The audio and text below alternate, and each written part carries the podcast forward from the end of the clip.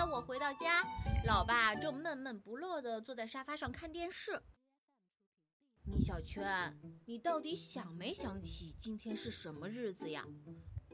这个我当然记得啦，今天是我最最尊敬的人，老爸您的生日呀！米小圈，你终于想起来了，老爸高兴的像个小孩子。我从书包里拿出了那张超级帅的老爸的画像，递给他。老爸，这是我送您的礼生日礼物。老妈也抱着一个大生日蛋糕从厨房走了出来。老爸高兴的跳了起来。原来你们是故意骗我的呀！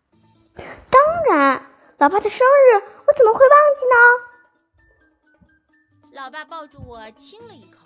我们点起蜡烛，老爸许了一个心愿，然后一口气把蜡烛吹灭了。